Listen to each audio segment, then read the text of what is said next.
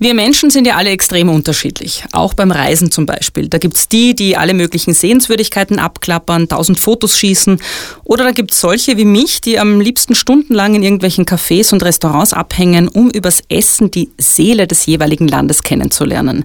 Ja, wie schaut die kulinarische österreichische Seele eigentlich aus? Wie feministisch ist sie und wie viel Gleichberechtigung gibt's in der heimischen Gastroszene? Also Gleichberechtigung in der Gastroszene gibt's, glaube ich, noch... Ähm nicht wirklich, sonst will man auch nicht da sitzen und drüber reden. Es gibt, glaube ich, noch keine Gleichberechtigung in der Gastronomie. Oh Mann, was für Fragen.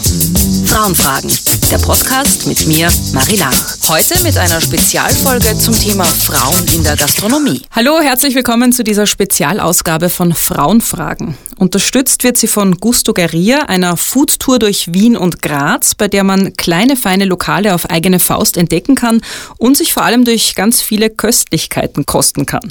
Die nächste Tour findet am 29. April in Wien statt und das Coole dabei ist, es sind dieses Mal ausschließlich Wirtinnen dabei, also von Frauen geführte Lokale. Zwei der zehn Wirtinnen der Gusto Garia Tour sind heute auch da. Daria Kasalova vom Schalima, einem Szenelokal mit indisch angehauchter Küche, und Heidi Meyerhofer vom Zupper, einem Mittagslokal, in dem es Eintöpfe, Bowls und Salate gibt. Schön, dass ihr da seid. Wir freuen uns auch. Weil man bei der Gusto Guerilla Tour dann eh genug zu trinken und zu essen kriegt, habe ich heute wie üblich auch gar nichts aufgetischt und äh, will gleich reinstarten. Wobei, ihr seid ja Expertinnen auf dem Gebiet mit jahrelanger Erfahrung. Was sind denn eurer Meinung nach so typische Frauen- und Männergetränke? Gibt es sowas überhaupt? Weil ich spiele natürlich hier im Podcast immer damit, aber eigentlich aus Erfahrung. Ich meine, der Klassiker jetzt einmal, sage ich jetzt, ist Bier für die Männer obwohl ich zum Beispiel eine, eine begeisterte Biertrinkerin bin. Wobei ich, ich habe zum Beispiel Prosecco vom Fass mhm. und das muss ich echt sagen, das ist 50-50. Ah, also, ah, wirklich? Okay. Es gibt sehr mhm. viele Männer, die Prosecco, weil das mhm. verbindet man ja natürlich immer mit, oh, die Tussi. Mhm. Tussis trinken, so, das ist so typisches Klischee. Und ich mache mir immer einen Spaß draus, wenn mein Kellner oder meine Kellnerin irgendwie am Tisch geht und kleines, großes Bier wird bestellt und ich trage es hin, dann stelle ich aber absichtlich dem Mann das kleine Bier hin. Ei, das wäre nämlich äh, das, das ah, wirklich absichtlich. Ja, ja, so, okay. Oh, das ist nämlich wirklich meine Frage, weil es, wir machen ja ganz viele Dinge aus Gewohnheit und jetzt habe ich mich gefragt, so wenn man Kellnerinnen und Kellner einschult, ob auf das zum Beispiel auch Wert gelegt wird oder geachtet wird, weil das ist wirklich immer so, glaube ich, ohne das jetzt wissenschaftlich belegt zu haben, aber sitzt ein Mann und eine Frau am Tisch und Letztens war es bei uns so, ich glaube, ich habe Bier bestellt und mein Mann Soda Zitron und der Kellner kommt, natürlich stellt er meinem Mann das Bier hin und mir das Soda Zitron, weil das einfach so die Annahme ist, natürlich Männer trinken Bier, Frauen Soda Zitron oder was auch immer dann, das, an, das andere halt. So. Wird auf sowas überhaupt geachtet? Also ich achte schon bewusst drauf, weil ich einfach wirklich, ähm, wir sind einfach in einer Männerdomäne zu Hause in der Gastronomie und das ähm, wie viele haben Köchinnen kennen wir oder äh, es ist zu Hause kocht die Frau oder aber in der Gastro so ist es der Mann. Also es ist ja wirklich, wir bewegen uns halt einfach wirklich in diesen Gefilden und ich achte schon bewusst drauf und äh, vermittle es auch meinen Kellnerinnen weiter. Also bin Lustigerweise habe ich jetzt mittlerweile meine Mama kocht. Also wir sind wirklich, bin fast ein Frauenhaushalt. Äh, also der Schalima ist bei mir jetzt wirklich frauendominiert fast schon. Mhm. Ähm, und also du versuchst dann das Klischee, so wie mit dem Beispiel, dass du dann das anders hinstellst, als es eigentlich ja, erwartet wird, ja. bewusst zu brechen. Ja. Und das macht was wirklich äh, auch mit den Menschen, die da sitzen, was. Was kommen da für Reaktionen? So, also meistens so wirklich ein, ein, ein Lachen. So, nein, das ist doch für mich. Oder die Frauen, glaube ich, genießen es fast mehr als die Männer dann. Es gibt heute keinen roten Teppich, äh, kein Shishi, sondern knallharten Business Talk. Jetzt haben wir wahrscheinlich ein paar Hörerinnen und Hörer verloren, aber gut, wir können bei den vielen Millionen leben damit. Ich stelle euch kurz mal vor. Daria, du hast Architektur und internationale Entwicklung studiert, warst viele Jahre in der Gastro unterwegs, äh, so Job gejobbt hast genau, du dort, das war oder? Immer mein Brotjob. Warst auch in der Kunst- und Kulturszene unterwegs, bist in Kroatien geboren, hast eine Zeit lang das Szenebeisel Ungar Grill geführt, mit dem hast du dir eigentlich so einen Namen gemacht in der Szene, würde ich sagen. Da ist die Wirtin auch entstanden, also das, ja. Genau, und jetzt führst du das Schalima seit? Seit 1. Oktober 2020, eine ganz spannende Zeit. also ich bin einfach von Budapest von, oder von Ungarn nach Indien gewandert. Zu Coronas Zeiten reist man halt anders. Ja, ne? stimmt. Sehr schön. Heidi, du bist studierte Kunsthistorikerin, warst 15 Jahre lang Journalistin, vor allem im Magazinbereich, äh, hast auch viel über die Gastroszene geschrieben, damals schon, warst federführend beim Relaunch des renommierten Falstaff-Magazins und seit 2008 bist du in der Gastronomie selbst tätig. Äh, vier Jahre lang hast du beim zweifachen Haubenkoch Sepp Schellhorn gelernt und seit 2013 bist du dann ähm, tatsächlich selbstständig mit einem eigenen Lokal mit dem Zupper.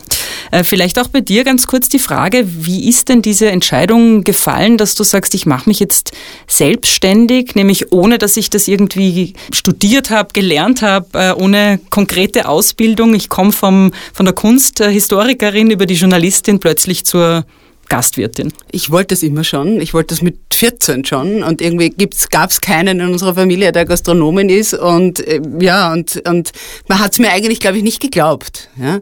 Und mein Wunsch wurde immer größer und größer. Und ich habe immer große Einladungen gegeben mit 20 Leuten und Essen geschmissen. Und ja, und dann hat sich das eben so ergeben, dass ich aus dem Journalismus ausgestiegen bin, weil ich gerade keinen Job hatte. Und eigentlich gerne nach Deutschland gegangen wäre. Das hat aber dann nicht eben so geklappt, wie ich mir das vorgestellt habe. Und dann habe ich bei einem Freund, dem ähm, Horst Scheuer, der damals noch das Skopik Lohn gehört hat, habe ich angefangen zu arbeiten, weil der jemanden gesucht hat. Ja. Und ich habe das im Spaß gesagt, naja, ich würde es ja machen, aber ich habe es nicht gelernt. Und er hat gesagt, okay, ich nehme dich. Und so hat das begonnen, aber da habe ich eigentlich nicht sehr lange. Und dann bin ich eben zum Sepp Schellhorn gegangen. Und für mich, ähm, ich habe schon während des, äh, meiner Erfahrung bei Sepp Schellhorn äh, im M32 am Mönchsberg in Salzburg immer schon den Wunsch nach Selbstständigkeit gehabt. Ja. Es war eigentlich nicht ähm, so ein kleines Lokal, wie ich es jetzt habe, aber das wollte ich nicht, aber ähm, auch nicht ein riesiges Restaurant, aber irgendein Mittelding. Das sogenannte sozusagen das Takeaway mit Sitzmöglichkeiten hat halt auch den Vorteil, dass man nicht so viel Personal braucht. Ja.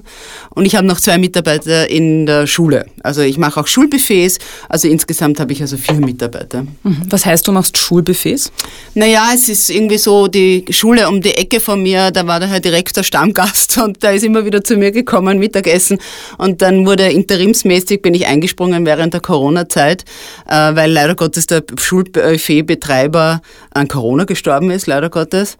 Und da bin ich interimsmäßig eingestiegen und dann dürfte es so ein Erfolg gewesen sein, dass ich ähm, äh, gleich geblieben bin und eine zweite Schule hat mich auch noch angefragt. Das heißt, ich habe dort äh, MitarbeiterInnen stehen, die machen dann in der Früh die Weckerln und Kuchen und richten alles her und, und mittags kommen wir dann mit dem Mittagessen, das ich bei mir im Zucker koche und das wird dann per Fahrradboten geliefert, kommt ganz gut an und ich habe einen gewissen, sage ich jetzt einmal, ein bisschen einen Ernährungsauftrag habe ich mir, mir vorgenommen, die Kinder sind manchmal, glaube ich, nicht so zufrieden mit mir. Gut, aber ich frage mich sowieso, mit welchem Essen Kinder ja, zufrieden sind, das jetzt nicht nur aus Pommes ja. und ja. nackten Nudeln und Pizza besteht. Also genau. insofern kann man eh nur alles falsch mhm. machen. Ihr habt ja beide keine Kinder, ähm, aber du sagst jetzt, du hast sowas wie einen Bildungsauftrag, was das Essen betrifft.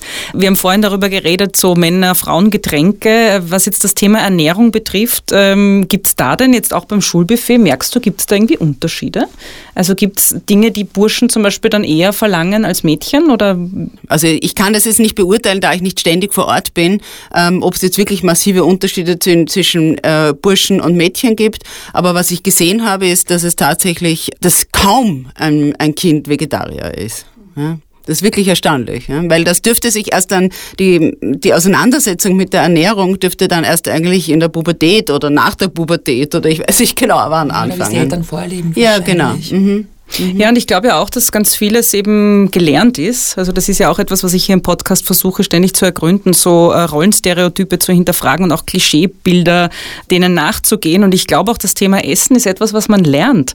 Also ob du jetzt zum Beispiel ständig äh, Süßgetränke zu Hause hast und die trinkst wie Wasser, ähm, oder ob du viel Fleisch isst, oder ob du lernst, der Papa isst immer das Fleisch, die Mama isst nur den Salat mit den Dreckhörnern, sind einfach Bilder, die sich einprägen und die man dann vielleicht äh, als Erwachsener oder Erwachsene weiterlebt. Ganz sicher. Ganz sicher. Und ich glaube, da hat sich auch noch nicht wahnsinnig viel getan. Also jetzt en gros, sage ich jetzt mhm. einmal.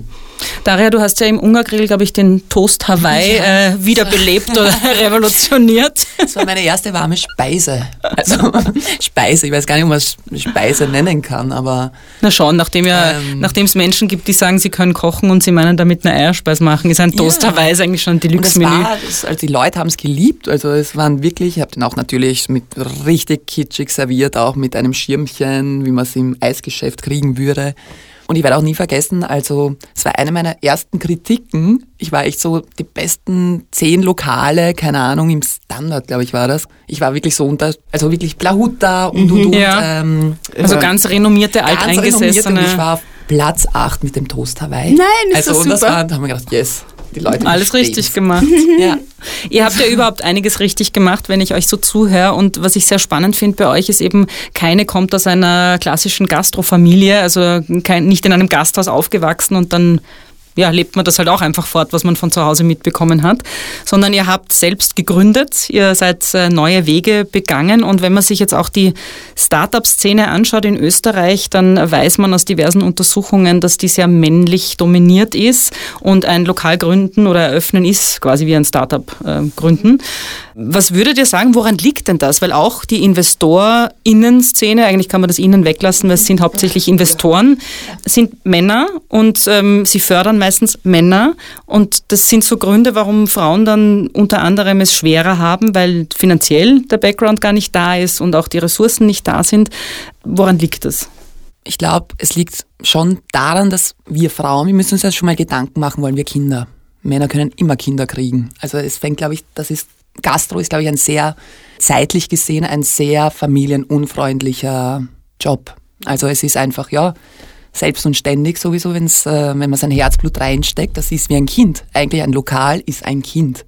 Da geht sich daneben sehr wenig aus, es sei denn, okay, man hat Millionen und ähm, weiß ich nicht, dann. Aber es ist einfach eine Männerdomäne, weil sich Männer können sich immer fortpflanzen. Wir Frauen, unsere innere Uhr tickt und ja, ich glaube, das ja, ist schon das ein, ist auch, ein, ein, ich glaub, es großer ist der, Grund der Klassiker, glaube ich, schon auch, was ja in der Gastronomie sehr oft gesagt wird, dass es halt sehr anstrengend ist. Und das merke ich jetzt schon. Ich bin nicht mehr ganz jung und ich habe einfach gemerkt, es ist einfach körperlich wirklich anstrengend. Ja?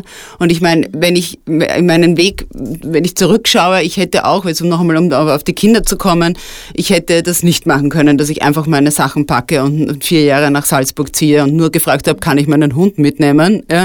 Äh, wenn ich eine Familie hier gehabt hätte. Also das steht außer Frage. Frage. Mein Leben wäre sicher anders verlaufen. Ja? Aber Daria, bei dir war das tatsächlich ausschlaggebend, dass du gesagt hast, ähm, ich muss mich entscheiden zwischen Kindern und ich gehe in die Gastro und mache mich selbstständig? Damals war es mir nicht bewusst. Also ich habe mich da, ich war 29. Ich war 29 und habe einen riesen Laden aufgesperrt mit 120 Sitzplätzen. Also ich war echt so, okay, keine Ahnung, was auf mich zukommt. Ich war die ersten zwei Jahre mehr oder weniger alleine drinnen, sieben Tage die Woche. Und da habe ich wirklich reingehackelt, weil mein Vater hat für mich gebürgt bei der Bank, das war irre. Und ist wirklich mit all seinem hart erarbeiteten, ersparten Geld und ich habe also all in gegangen, dass seine Tochter sich äh, da irgendwie verwirklichen kann. Und da haben wir gedacht, so, aber jetzt, jetzt reiß dich zusammen und ich habe irgendwie so als Dankbarkeit mich wirklich angestrengt. Und damals war es mir nicht klar, was das heißt. Gott sei Dank, ich glaube, es ist auch so, wie wenn man Kinder kriegt, weiß man nicht, was auf einen zukommt, sonst gibt es keine Kinder mehr. Mhm. Ja? Und deswegen, ich bin teilweise sehr dankbar, dass ich nicht wusste, was auf mich zukommt, weil sonst Wobei ich will es wieder machen. ich auch. ich auch. Ich würde auch wieder Kinder kriegen. Mhm. Und Heidi, bei dir, äh, was glaubst du, woher du das genommen hast, jetzt so den, ich nenne es jetzt einfach mal Mut, weil ich finde schon, dass es viel Mut braucht, A, sich so 100, um 180 Grad zu drehen und sich neu zu erfinden und B, auch sich selbstständig zu machen und zu sagen, ich probiere jetzt einfach diesen Weg. Ich glaube dran. Hattest du auch jemanden so wie die Daria, der so an dich geglaubt hat? Ja, meine Familie steht schon sehr hinter mir, das muss ich schon sagen und sie helfen mir bis heute an allen Ecken und Enden. Meine Schwester ist meine Finanzministerin. ja sehr streng. Und auch meine Eltern, mein Vater führt mir heute noch Caterings aus und solche Sachen. Also das ist schon, meine Mutter geht für jeden Tag die Losung auf die Bank bringen. Ähm, und da weiß ich natürlich, dass ich einen Rückhalt hatte. Aber ich bin da, ich glaube, ich bin einfach recht blauäugig da hineingegangen, muss ich ganz ehrlich sagen. Ja, ich wollte das und ich wollte das unbedingt. Und ich habe eigentlich nur noch die Möglichkeit, als ich das erfahren habe, dass das die Möglichkeit gibt, war nur nicht, nur nicht die Frage, wie finanziere ich's, ja, aber nicht mehr die Frage, ob oder ob nicht.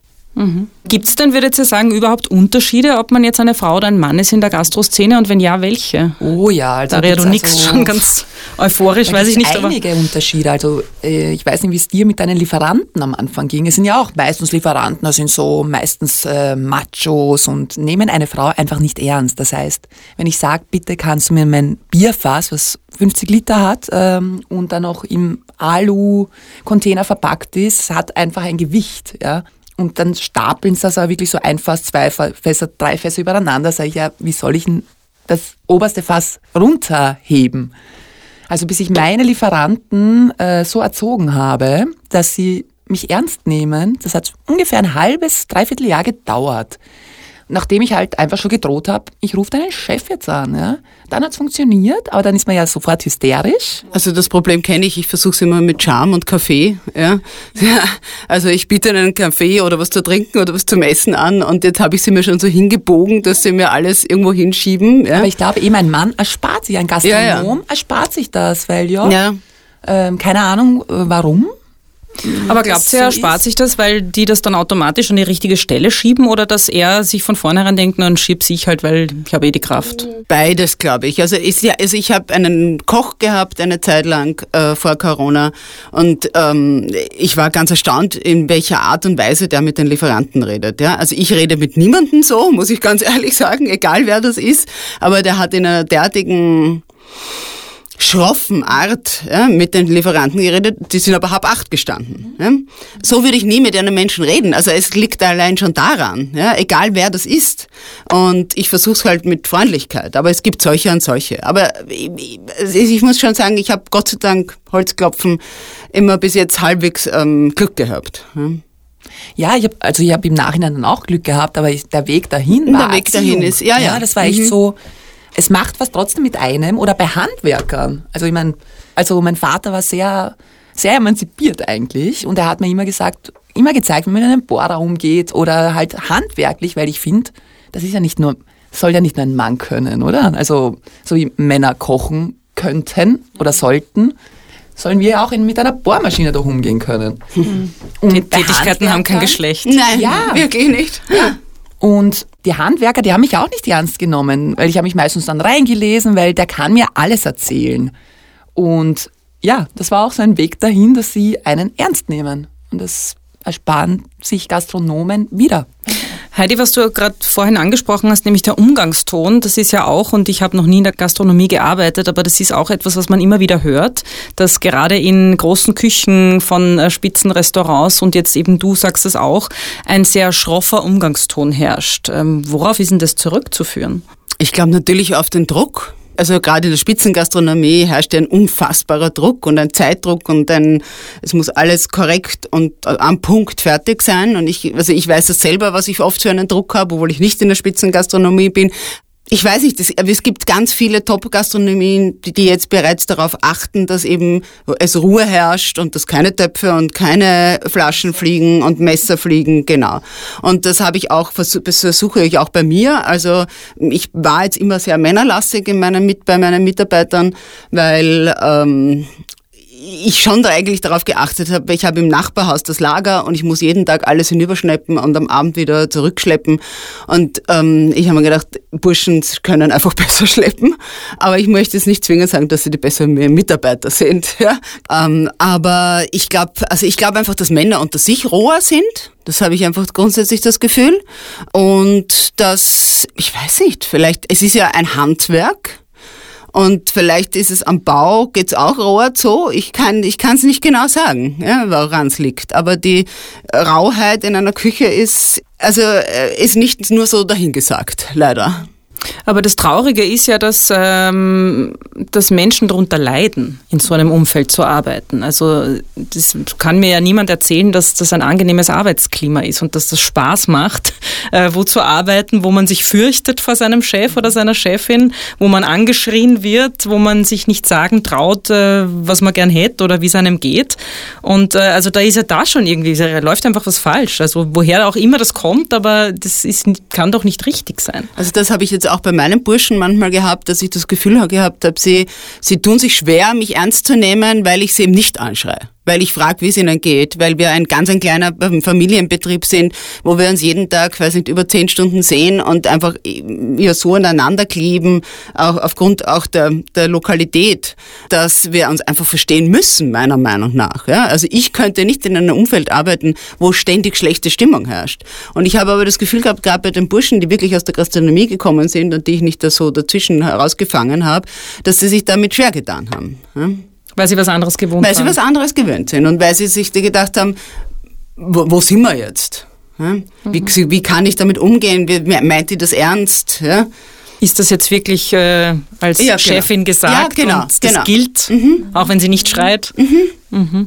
Ist dieses nicht ernst genommen werden etwas, das in eurer Position, nämlich als Chefinnen und auch in der Gastroszene etwas ist, mit dem ihr umgehen müsst? Es ist jetzt ein paar Mal durchgeklungen. Ja, wir müssen mit dem schon umgehen. Aber was ich ähm, irrsinnig merke, die Gäste schätzen das total. Da kriegt man auch, finde ich, diesen Halt oder ich weiß, oft frage ich mich, warum tue ich mir das an? Eben dieses nicht ernst genommen werden, geschweige denn eben männliche Mitarbeiter und eben wenn man nicht schreit und ich verbringe halt einfach 90 Prozent meines Lebens in meiner Arbeit. Ja, und da will ich kein schlechtes Klima haben. Und eben wenn man nicht schreit, selbst das kriegen ja auch die Gäste mit ich glaube, Frauen führen anders. Mm, eben ohne Schreien, ohne mm, ja. bestimmt. Also ich bin sehr auch bestimmt, aber ich brauche nicht Schreien dazu. Und weiß ich nicht, also ich kriege das irrsinnig von meinen Gästen, Stammgästen mit, dass das einfach, dass sie das total schätzen. Dass es frauengeführte Lokale gibt. Siehst du es auch so? Wahrscheinlich, ja. Also es kommt natürlich auf die jeweilige Frau an, aber, aber es ist natürlich, also ich glaube schon, dass wir Frauen eine andere Atmosphäre in ein Lokal bringen als ein Mann. Ja, natürlich, weil ich auch anders auf, auf, auf Frauen und auf Männer zugehe und ähm, als ein, ja, also ich bin also sicher, dabei hast du sicher recht, ja, weil es ist... Äh, so eine Weichheit ist, genau, du kannst nicht genau. beschreiben. Es hat nichts mit Schwäche zu tun, das möchte ich betonen, ja. Weichheit. Ich weiß nicht, auch jedes Mal. Ja, oder ich, also ich weiß nicht, wie soll ich sagen, emotionaler ja. sind wir. Ja, also das heißt nicht, ich meine, meine Mitarbeiter leiden manchmal, weil ich manchmal so im Stress bin, dass ich wie Snoopy mir noch die Tränen wegspritzen. Das ist mein Ventil. Dann gehe ich immer ins Lager, ins, ins Eck schauen. Ja. Aber, ähm, aber sonst ist es halt einfach, ja, es sind, das sind meine, meine MitarbeiterInnen und ich bin, ich versuche wirklich, äh, sie wie teilweise wie meine Familienmitglieder zu behandeln. Mhm. Jetzt hast du Heidi vorhin schon gesagt äh, oder ein bisschen beschrieben, dass du jetzt eine Zeit lang mehr Männer beschäftigt hattest, nämlich auch wegen schweren Tätigkeiten, wegen Dingen tragen und so, weil körperlich einfach andere Voraussetzungen da sind. Inwiefern habt ihr denn auch einen Blick darauf, was sowas wie Bezahlung betrifft, weil wir ja wissen, es gibt den Gender Pay Gap. Gibt es da Unterschiede? Oder es wird ja vielen Chefs dann auch vorgeworfen, keine Frauen einzustellen, weil dann natürlich der Gedanke immer ist, gut, die könnte ausfallen. Und gerade bei kleinen Unternehmen spielt das ja noch mehr eine Rolle, ob du jetzt eine Person einschulst und in einem halben Jahr ist sie wieder weg, weil sie einfach äh, aus diversen Gründen dann ausfällt. Das ist in der Gastronomie leider üblich, egal ob Frau oder Mann. Ja, also man kann, ich habe das leider jetzt zu oft gehabt, dass es mal jemanden einschult und nach drei Monaten ist er wieder weg. Also ich habe jetzt eine so eine tolle Mitarbeiterin gehabt und war so froh und jetzt weiß ich nicht und sie war so umsichtig und ich habe mir gedacht, nur noch Frauen. Ich arbeite nur noch mit Frauen und jetzt ist sie nach einem Monat weg, nach einem Monat. Ja, also ähm, das ist muss leider nicht so sein, aber für mich würde das als Frau natürlich kommt nicht in, also ich würde keine Gedanken darüber verschwenden, eine Frau anders zu zahlen als, als einen Mann. Natürlich. Auch wenn sie nicht so viel verlangt? Nicht, darüber brauche ich nicht dran nachdenken. Ne? Na, weil das wird ja oft, also Ja. das wird nicht nur oft vorgeworfen, sondern das habe ich jetzt mittlerweile auch wirklich schon mitbekommen in meiner Realität, dass Frauen oft wirklich weniger verlangen als Männer. Und mein Mann zum Beispiel, der eine Zeit lang eine Führungsposition hatte, hat mir auch erzählt, die Männer sind irgendwie alle zwei Monate kommen, wollten eine Gehaltserhöhung und mehr verdienen. Bei den Frauen hat er sich nach drei Jahren gedacht, die leistet so tolle Arbeit, vielleicht sollte ihr einfach mal so eine Gehaltserhöhung geben. Und also das gibt's einerseits als Vorurteil, dass Frauen einfach weniger verlangen und auf der anderen Seite bestätigt sich das aber, wie viele Vorurteile, dann doch immer wieder. Und wenn ich jetzt Chefin bin, dann denke ich mir, na ist super, wenn die weniger verlangt, dann bleibt mir mehr über. Also Nein, so funktioniert's nicht. nicht, dass ich euch das unterstellen will, ja? Nein, aber so funktioniert's nicht. Also zumindest nicht bei mir, kann ich nur sagen. Nein, bei ja. mir auch nicht. Weil wir, ich muss ja schauen, dass sie glücklich sind und das und sie wahrscheinlich sprechen sie auch untereinander, aber egal, ob das sie tun oder nicht, das hat für mich nichts mit männlich-weiblich zu tun. Ja. Weil die Frauen, die bei mir arbeiten, haben ja ganz andere Qualitäten als ein Mann. Vielleicht hat, kann er mehr schleppen, dafür ist die, ist die Frau viel umsichtiger und sieht Dinge und spricht Dinge an, die ein Mann nie ansprechen würde. Ja. Ich weiß, über Geld redet man nie, aber vielleicht gehen wir doch ein bisschen in die Tiefe. Wie, wie funktioniert denn das überhaupt? Also wenn man sich bei euch bewirbt, ist es dann so, dass es dann fix äh, auf eine Stelle ist, die auch äh, fix ein Gehalt hat oder gibt es dann Verhandlungen? Wie schaut das aus? Bei mir ist es einfach, wir machen uns was aus beim Bewerbungsgespräch und Trinkgeld kriegen sowieso am Abend ausbezahlt und ich meine, ich kann, also ich zahle 10 Euro die Stunde, Mann und Frau, netto. Also über einen Kollektivvertrag, weil das ist schon knallharte Arbeit und deswegen, ich habe Gott sei Dank auch immer, meine Leute bleiben auch bei mir sehr lang. Also, weil eben wie du sagst, nach Einschulen, ich hasse Einschulen, Boah, wirklich. es gibt kaum was Einschulen. Schlimmeres. Das ist für mich immer das Schlimmste. Ich habe die Nerven nicht mehr. Ich lasse jetzt mittlerweile immer meine KellnerInnen äh, einschulen, weil ich, ich kann nicht, wirklich. Also ich leide mit Ja, es ist furchtbar. Ich hatte auch eine Zeit lang sehr, sehr stetige äh, MitarbeiterInnen und jetzt ist es halt ein Kuddelmuddel. Wahnsinn. Jetzt habe ich eine Zeit lang ganz ohne Mitarbeiter, also nur mit meinem Abwäscher, der aber mehr ist als ein Abwäscher. Der ist meine, meine, mein Fels in der Brandung, der ist jetzt seit zehn Jahren bei mir. Aber es ist schon wirklich, äh, ja, nicht leicht. Aber wir waren bei Bei der Frage, wie das funktioniert, wenn man, wenn du jetzt jemanden suchst und Ah ja, dann kommt genau. man einfach nur, Ja. ich versuche Naja, ja immer wieder so Tipps und Tricks äh, an Ja. die Menschen äh, weiterzugeben, nämlich im Sinne von, bringt das was, wenn man einfach von vornherein sagt, man verlangt ein bisschen mehr als Frau? Wahrscheinlich. Also ich, ich kann, kann das nur von meinen Köchen sagen, die das äh, gemacht haben. Auch wieder mal typisch Mann, ja, die sind mit Vorstellungen dahergekommen, dass mir die Ohren geschlackert haben. Ja, wirklich. Ja, so viel verdiene ich nicht und ich habe also so viel könnte ich mir nicht rausnehmen. Und das ist also unglaublich. Ja. Liebe Frauen, vielleicht hier als äh, kleiner Aufruf, einfach mal ausprobieren, wenn es jetzt nicht unbedingt so ist, dass man den Job dringend braucht, weil man sonst äh, am Hungertuch nagt. Wirklich vielleicht mal als Test ausprobieren, äh, auf verschiedene Positionen sich bewerben und mal von vornherein das verlangen, wo man sich denkt, oh Gott, das kann ich doch nicht verlangen, das ist total abstrus. Und schauen, was passiert. Kann manchmal vielleicht ganz hilfreich sein. Wir sind ja hier im Frauenfragen-Podcast und wir, nicht wir, sondern ich frage ja immer wieder Männer und stelle ihnen typische Frauenfragen. Das möchte ich im Gespräch mit euch natürlich vermeiden, aber ich habe trotzdem so meinen, meinen kleinen Frauenfragen-Pot hier mit Zettelchen, wo Frauenfragen drinnen sind und ihr dürft jetzt einfach ziehen und ähm, schauen, schauen wir mal, was passiert. So, soll ich vorlesen? Ja, bitte. Nehmen dich deine Mitarbeiter ernst genug? Also meinst du wirklich Mitarbeiter, Mitarbeiter Die oder Männer, ja. Okay. Die Lieferanten haben wir schon angesprochen. Ja, die Lieferanten. Gefühlt muss ich meinen Mitarbeitern dreimal, viermal dasselbe sagen, bis es gemacht wird.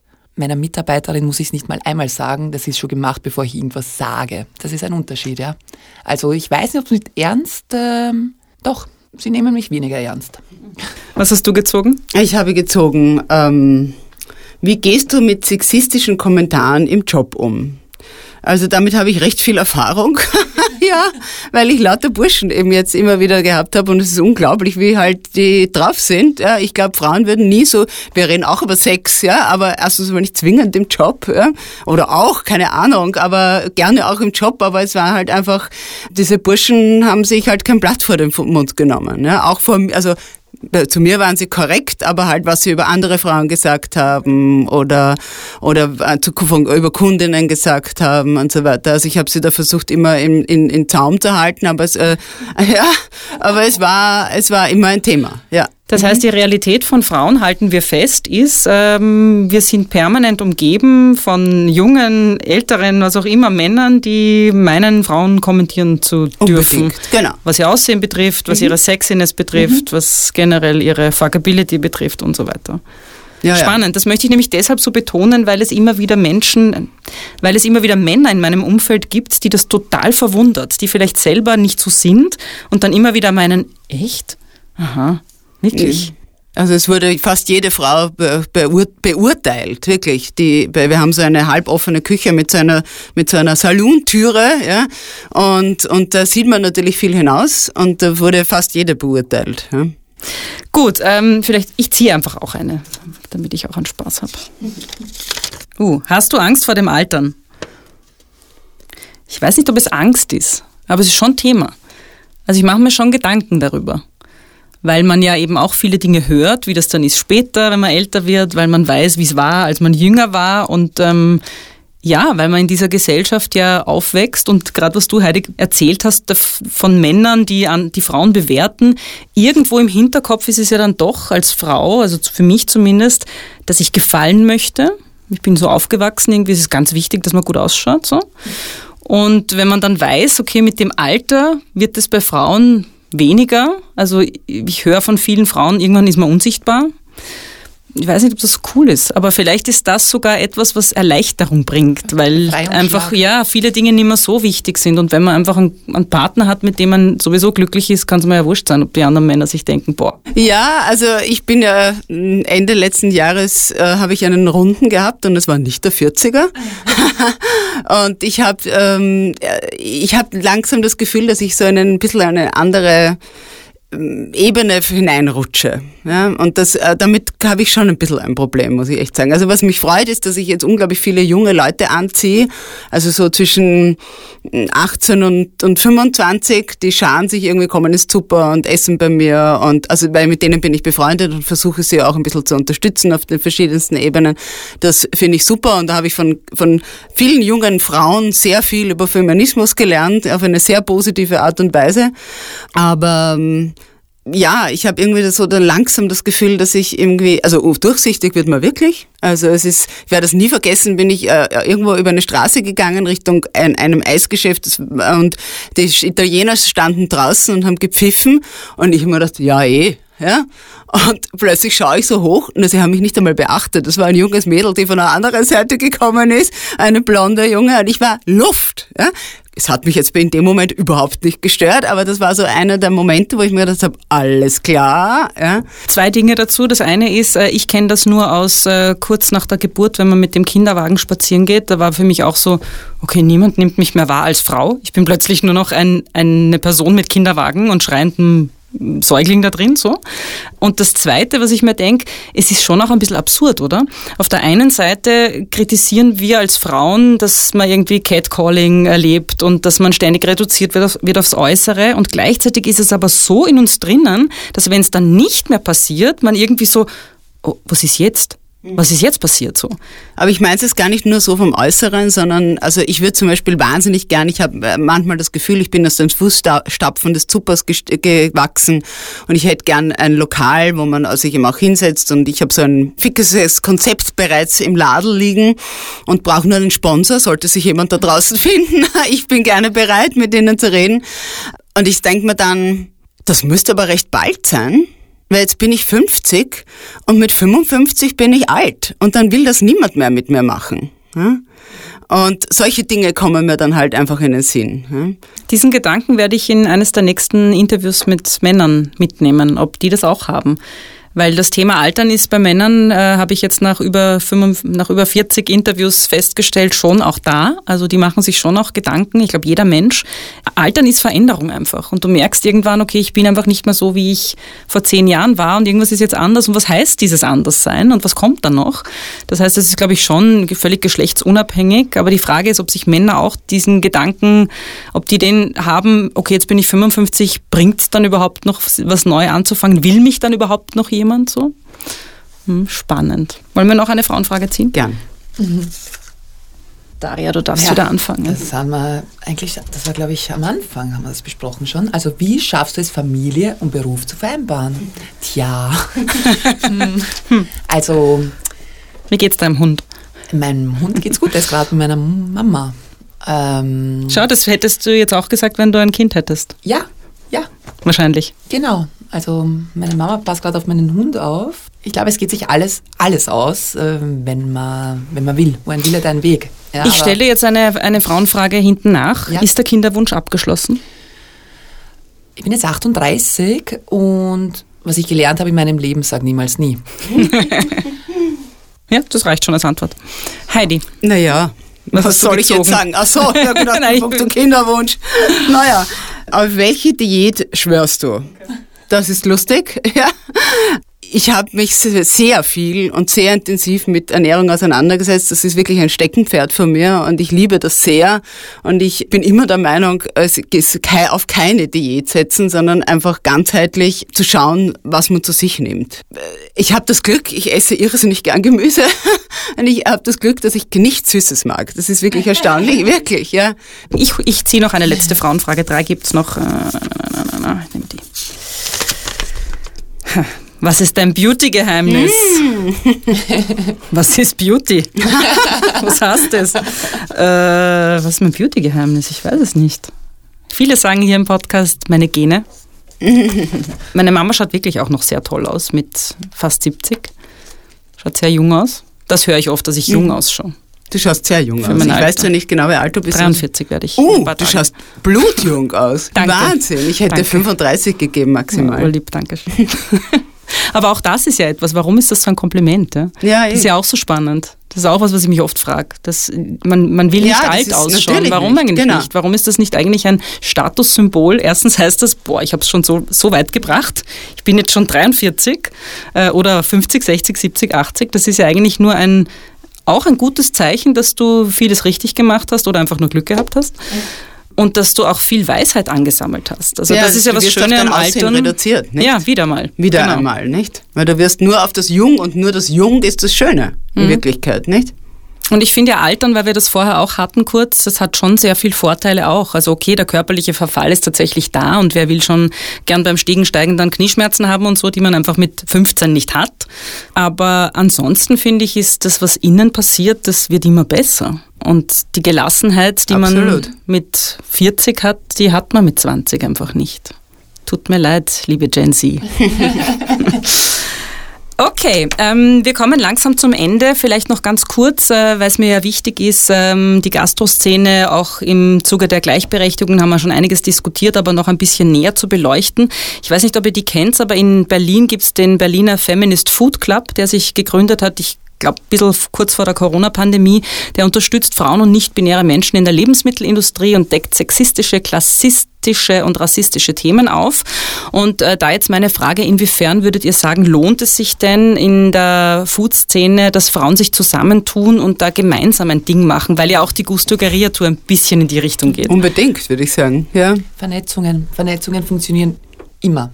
Also äh, man kann sich Leute zuschanzen, man kann sein Fachwissen austauschen, man kann. Es gibt auch Rückhalt, glaube ich, wenn man Absolut. Austausch Ja, ja. passiert und ich kann nicht alles wissen, aber jeder, wenn jeder so sein Puzzleteil dazu beiträgt, dann gibt es auch wieder so einen Gemeinschaftssinn und Kampf. Also ich habe das schon äh, ab und zu versucht vor Corona, dass wir echt so einen, so einen Wirtinnen-Stammtisch zusammenkriegen, aber es ist irgendwie nie zustande gekommen, weil eben Arbeitszeiten oder Ja, ja, das ist bei der Wirtinnen sicher schwierig.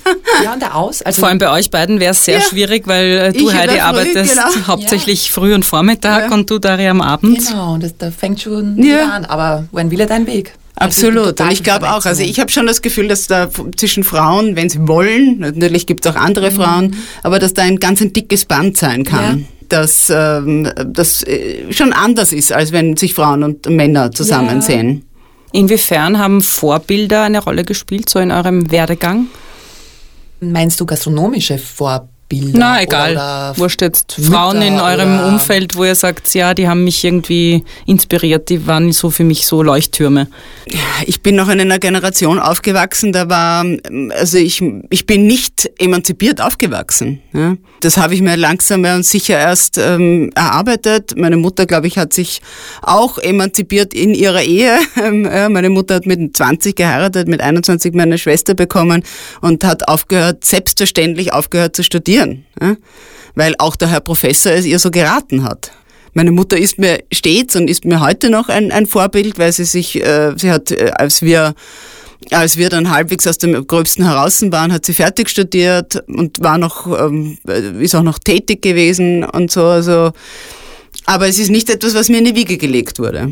Mhm. Aber dann hast du das vielleicht von ihr, dieses äh, sich den Traum in weiterer Folge irgendwann dann doch erfüllen, wenn du mit 14 schon geträumt hast, irgendwann mal ein Lokal zu haben und jetzt hast du es seit vielen Jahren. Schön. Kann sein, ja. Mhm.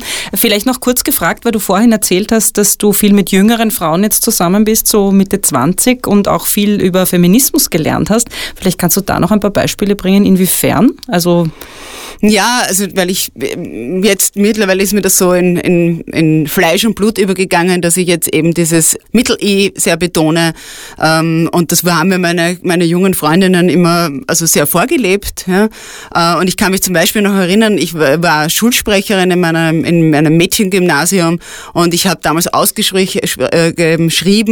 zur Schulsprecherwahl und meine damalige Professorin, eine, eine hat gesagt, das ist nicht die Schulsprecherwahl, das ist die Schulsprecherinnenwahl. Und ich habe mir gedacht, Alter, sei doch nicht so zimperlich. Ja, ja ich war das damals einfach noch nicht so weit. Ja?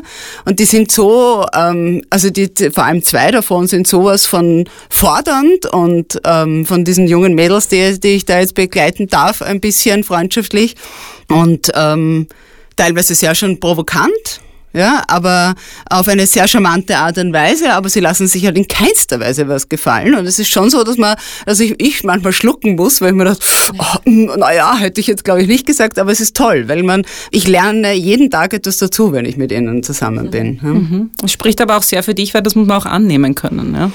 Also man kann das ja auch sagen, Spaß. war bei mir nicht so, brauche ich nicht. Naja, also ich bin ja nicht ganz unemanzipiert äh, groß geworden, sagen wir mal so, aber es hat schon noch eine Zeit gedauert, bis ich mich selber auch, bis ich so weit geworden bin. Mhm. Schön. Äh, vielleicht auch nochmal zum Schluss, was, was wünscht ihr euch denn aus femi feministischer Perspektive für die Gastroszene, für die Zukunft? Mehr Frauen. ja. ja. aber nicht nur eben als Kellnerin, sondern ähm, als Gastgeberin, als ähm, Chefinnen. Ja, ich wünsche mir ganz ehrlich, dass es irgendwann mal überhaupt kein Thema mehr ist. Das würde ich mir am meisten wünschen. Es ist einfach so, okay, man geht halt ins Lokal oder äh, die Wirtin ist bei mir einfach entstanden, aber ich wünsche es mir irgendwann, dass das überhaupt kein Thema mehr ist. Mhm. Ja, also, aber das habe ich mir auch gedacht, so die Wirtinnen-Tour wird man es jetzt umdrehen und sagen, die Wirte-Tour und das dann so aushängen, boah, das sind jetzt nur Männer und mal wie toll, dass die Männer das jetzt machen und die Männer zusammen und so, ist es irgendwie absurd, aber nachdem unsere Gesellschaft nach wie vor patriarchal ist und so ja. ist, irgendwie musst du es ja aufbrechen. Ja. Und das durch nichts machen wird sich nichts ändern und wahrscheinlich muss man einfach so lange das betonen, Hartnäckig bis sich halt wirklich so. was ändert. Es ist nichts, also natürlich ist es was Besonderes, weil jeder unserer Lokale ist etwas Besonderes, aber wahrscheinlich auch nicht so viel anders und nicht weniger besonders als die eines Mannes. Ja? Nur, ja, okay, schon natürlich ein bisschen besser. Nein, aber es ist leider so. Wir müssen uns noch in den Vordergrund stellen. Und das habe ich auch ja. von den jungen Mädels gelernt halt. Ja? Mhm. Dass man das auch darf und ja, soll und muss. Mhm. In den Vordergrund stellen ist ein ganz gutes Stichwort, denn im Frauenfragen-Podcast gibt es zum Schluss immer das Beste zum Schluss. Welche Frau wollt ihr jetzt noch vor den Vorhang holen? Die Michi Ernst. Ähm, ich kenne sie schon sehr lange und ich finde, sie hat auch einen, und sie ist untriebig im Journalismus gewesen und ich glaube, dass sie einen, einen wichtigen Part jetzt dazu beiträgt, Frauen ähm, vorzuholen hinter dem Vorhang. Mit dem Chiconomy Awards der Minerva, wo ich, ich sage es jetzt einfach an dieser Stelle, weil ich immer noch so stolz bin, ich habe tatsächlich eine Minerva gewonnen und ja. möchte mich an dieser Stelle, und schau, das, wir haben es nicht abgesprochen, Heidi, aber ich ja. finde es so toll, dass du das jetzt erwähnst. Ich möchte mich an dieser Stelle wirklich bei allen Frauenfragen-Hörerinnen und Hörern bedanken. Ich habe nämlich den Award in der Kategorie Community gewonnen und ihr alle, die ihr hier zuhört und den Podcast unterstützt, ohne euch hätte es diesen Award nicht gegeben. Ihr seid die Frauenfragen-Community. Vielen Dank. Daria, du hast jetzt Zeit gehabt zum Nachdenken. Ich habe jetzt wirklich hart nachgedacht und ich würde am liebsten meine Mutter vor den Vorhang holen. Also vor dieser, also für meine Mutter habe ich wirklich größten Respekt. Also erstens als Mensch, weil die einfach so eine super starke Frau ist. Also äh, wir waren drei Monate im Krieg, also die haben alles verloren mit zwei kleinen Kindern, illegal. Und die hat aber so eine Stärke immer gehabt und nicht ähm, verbittert, gar nichts. Und es war immer geht nicht, gibt's nicht. Wir bauen alles auf und das ist, ja, meine Mutter. Mhm. Schön. Vielen herzlichen Dank für diese zwei tollen Frauen, die ihr vorgestellt habt. Vielen Dank für diese zwei tollen Frauen, die hier im Studio waren. Und viel Erfolg, viel Freude bei der Augusto Guerilla Tour am 29. April. Wer dabei sein will, kann sich jetzt noch anmelden. Alle Infos dazu gibt's in den Shownotes und auf der Website von Gusto Guerilla. Und bis zum nächsten Mal. Dankeschön. Dankeschön. Wir danken. Das war Frauenfragen, der Podcast mit mir, Marie Lang. Mischung, Tonstudio Wunderbar. Besonderer Dank geht an Elisabeth Gollackner, Andreas Gstettner, Philipp Preuß, Klaus Thüry und alle Frauen, die mich tagtäglich inspirieren.